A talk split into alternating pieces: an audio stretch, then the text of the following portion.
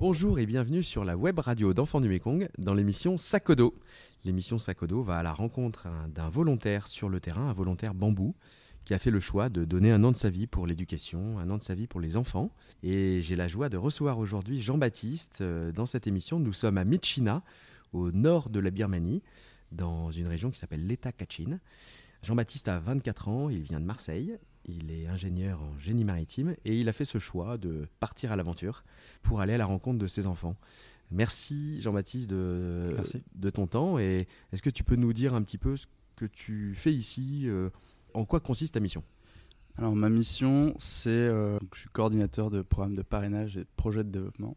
Je fais le lien entre le terrain et Agnières, donc le siège d'Enfants du Mekong, pour tout ce qui est programme de parrainage et projet de développement. C'est-à-dire qu'en gros, je me rends sur place, je regarde les besoins euh, qu'il y a en matière d'éducation et euh, je rapporte ça au siège qui trouve euh, pour certains enfants des parrainages. Qu'est-ce que c'est qu'un programme de parrainage? Un programme de parrainage, c'est un lieu.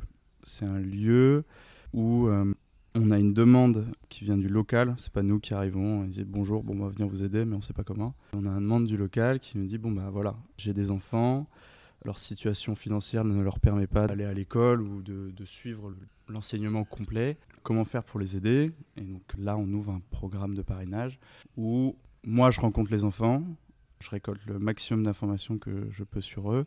J'envoie ça à Agnières qui trouve des parrains. Donc un parrain, un enfant.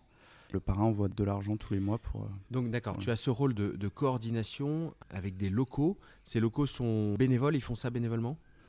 Oui, ils font ça bénévolement. C'est souvent des, communautés religieuses. Mais ça peut être, euh, moi j'en ai pas chez moi, mais ça peut être un chef de village. Ce qu'on demande, c'est quelqu'un qui soit impartial et qui connaisse les enfants. Donc je crois que tous nos auditeurs ont entendu parler de Sœur Emmanuel, de Mère Teresa. C'est des gens comme ça qui, s'impliquent pour les autres. Ouais, Sœur Teresa elle peut être un très bon responsable local. Donc dans ces programmes, il y a des familles qui sont dans le besoin. Et toi, donc tu fais le tour euh, à moto, à bus, comment ça marche? Ouais, alors j'ai 16 euh, programmes, ça dépend. La, la, plupart de mes programmes sont autour de Michigan, donc euh, je peux y aller à la journée, une demi-heure de moto. J'arrive le matin, je repars le soir. Je fais mon suivi, je vérifie que l'argent des, parrainages est bien utilisé pour l'éducation, que les enfants vont bien à l'école, qu'ils écrivent bien leurs lettres pour leurs parrains. Et voilà, je fais mon tour, donc une journée, un programme. de rencontrer aussi les familles? Ouais, il y a deux types d'enfants parrainés. Il y a ceux qui sont dans des structures type foyer, euh, orphelinat. Donc là, euh, je rencontre que les enfants. Et il y en a d'autres où les enfants vivent avec euh, leur famille. Et donc, du coup, je me rends directement au sein des familles en suivant mon responsable local qui m'y emmène. Ça doit être émouvant, non De les rencontrer chez eux? Ouais, l'immersion est, enfin, est complète. Quoi. Et pouvoir être invité dans la petite cabane de telle famille, c'est assez touchant si tu vas dans les familles, c'est pour qu'ils te rendent compte de la pauvreté des familles et pour qu'ils te racontent leur histoire, comment ils en sont arrivés là, comment. Alors je leur fais pas raconter l'histoire quand ils sont déjà parrainés parce que le volontaire précédent l'a déjà fait et puis je pense que c'est pas quelque chose qui soit facile à, raconter à un nouvel étranger. Mais oui, quand je rencontre un nouvel enfant qui doit être parrainé, euh, je, leur, euh, je leur demande. Essayer de, comprendre la situation de la famille. Ouais, voilà. Comprendre euh, quel besoin, comment ils en sont arrivés là et pour vraiment voir, ils ont, ils ont besoin d'un parrainage, il faut y aller là. Je dis pas que sans nous, ils pourraient rien faire, mais c'est vrai que ça donne envie d'aider. Est-ce qu'il y a eu des rencontres qui t'ont particulièrement marqué dans ces différentes visites? Ouais, bah une récemment, il y a deux semaines. Euh, j'ouvre un programme à Michina pour les enfants séropositifs. Et j'ai rencontré une famille qui cumule un peu toutes les problématiques euh, de l'État Kachin. Il faut savoir que l'État Kachin euh, ne déroge pas à la règle des ethnies de la Birmanie, c'est-à-dire de se taper dessus avec l'armée birmane et qui a fait un conflit interne, ce qui a fait que dans l'État Kachin, il y a 100 000 euh, personnes qui sont dans des camps de déplacés. C'est des déplacés internes, donc des gens qui viennent de, des montagnes birmanes et qui ont dû bouger vers les villes car euh, il y avait la guerre chez eux. J'ai rencontré, donc pour ce programme, pour les Sidéens, je suis allé dans la famille de Kaisan. Je suis allé dans l'IDP camp de, du Katang, donc à Michina. Et je rencontre la famille, euh, j'arrive, la mère ultra souriante. Elle me fait rentrer chez elle. Donc chez elle, c'est-à-dire une cabane où ça fait depuis 10 ans qu'ils habitent. Une cabane, c'est une pièce de 20 mètres carrés, euh, juste en bambou. Déjà, ça c'est dur de se dire, bon, voilà, ça fait pas mal de temps qu'ils sont là. sans confort, confort précaire. Et moi, j'arrive avec mes petites questions euh, pour trouver un parrain. Donc, et j'arrive la fameuse question euh, Bon, ben, bonjour, est-ce que vous pouvez me raconter comment vous en êtes arrivé là? La mère commence à raconter à, la religieuse avec qui j'étais, qui sera notre responsable local pour ce programme. Et la mère euh, s'effondre en larmes. Et moi, je suis là avec mes questions. Et donc, la sœur me traduit. Histoire horrible. euh, Ils, venaient- ils viennent de Bamo, donc c'est une autre ville de, de l'État Kachin. Conflit chez eux, ils ont peur pour leur vie parce que ça tire dans tous les sens. Ils partent à Michina, donc vivent dans un camp en 2011. La, la mère est enceinte, le mari meurt. L'État Kachin aussi est ravagé par le sida, et ils cumulent ça en plus. Et donc c'était assez dur de, de se dire, moi tout va bien dans ma vie. Voir le contraste entre euh, moi qui reste assis, qui suis juste là à écouter, et essayer de me calmer euh, pour pas m'effondrer aussi. Ça, ça m'a vraiment marqué. Et les jours qu'on suivi euh, ont pas dû être évidents, tu devais ruminer ça. Comment tu rebondis après ça? Est-ce que tu te donnes encore plus dans, ton, dans ta mission? Il y a quelques heures après pour, pour encaisser le coup. Et, euh, le fait bah, de voilà. monter un programme, ouais, c'est- bah, l'espoir est là. quoi. Dit, mais, euh, Là, le, le parrainage est carrément justifié. Et puis, euh, on se replonge dans la mission, on, on fait autre chose. Ça donne la niaque pour les aider. Quoi. Ça donne la niaque pour les aider, pour trouver un petit parrainage pour la petite Kaisan. Et ouais, complètement. Donc, à cet endroit, il y a plusieurs enfants atteints du sida et qu'on va aider. L'association lance un, un programme de parrainage? Ouais, on a plusieurs programmes de, ce type euh, autour de Michina. Alors, c'est souvent ouais, des, personnes dans les, dans les camps déplacés, donc euh, déjà assez dur, où bah, ils sont obligés, ils ont quasiment pas de chez eux, c'est juste une cabane. Il y a un gros problème d'insécurité, euh, surtout pour les jeunes filles dans ces camps-là. Problème d'hygiène. Ils reçoivent 12 000 chats, donc soit 7,50 euros par personne par mois pour vivre. Les, les familles, elles essaient de. Les parents, ils, enchaînent les petits boulots, euh, laver une maison, mais bon, euh, ça suffit pas pour euh, avoir trois repas par jour. Il y a ce problème-là, il y a le problème aussi de la drogue, pas mal de drogues qui circulent. Il faut savoir que l'État Kachin, c'est dans le triangle d'or, tout ce qui est trafic d'opium, ce qui rajoute de l'insécurité. Et après, dans tout ça, moi, mon rôle, c'est l'éducation. Bah, ils n'y ont pas accès, quoi. Donc l'école est gratuite en Birmanie, mais pour avoir tout le programme scolaire, il faut participer à des cours supplémentaires qui, eux, sont payants, et ce qui est très discriminatoire pour euh, les familles de ces camps-là, par exemple, ou tout autre euh, enfant pauvre, euh, pas forcément que des déplacés, hein, qui peuvent pas avoir accès à ces cours supplémentaires. C'est pour ça que le parrainage est utilisé. Tu disais dans les camps, une personne reçoit 7,50$ par mois. Ça veut dire que lorsqu'il y a des enfants parrainés dans ces camps, ça sauve complètement une famille, puisque lorsqu'on Ouais. va, un parrain va donner 28 euros, donc il y a 22 euros qui vont à la famille, aux Qui enfants, 22 euros. euh, qui vont sur le terrain. Mais là, ça les sauve alors. Ouais, en tout cas pour l'éducation, ouais. Un parrainage, ça fait environ 30 000 chats, soit 22 euros. Il y en a déjà 20 000 qui vont dans les cours supplémentaires.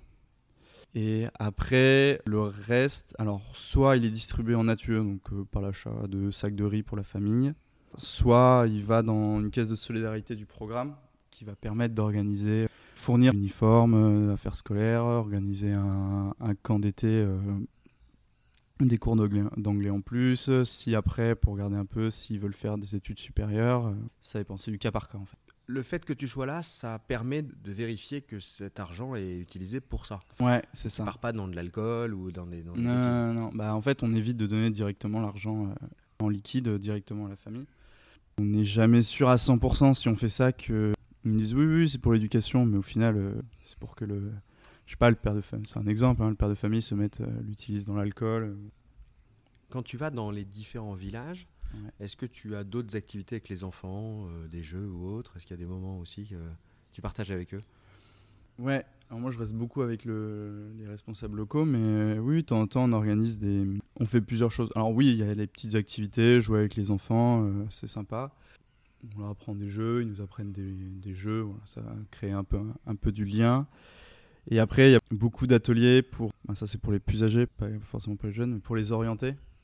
Parce que les Kachines, enfin les Birmans de manière générale, sont très peu au fait des métiers potentiels euh, qu'ils peuvent faire avec euh, leurs études. Et notre rôle, c'est aussi de, eh ben, de les faire réfléchir.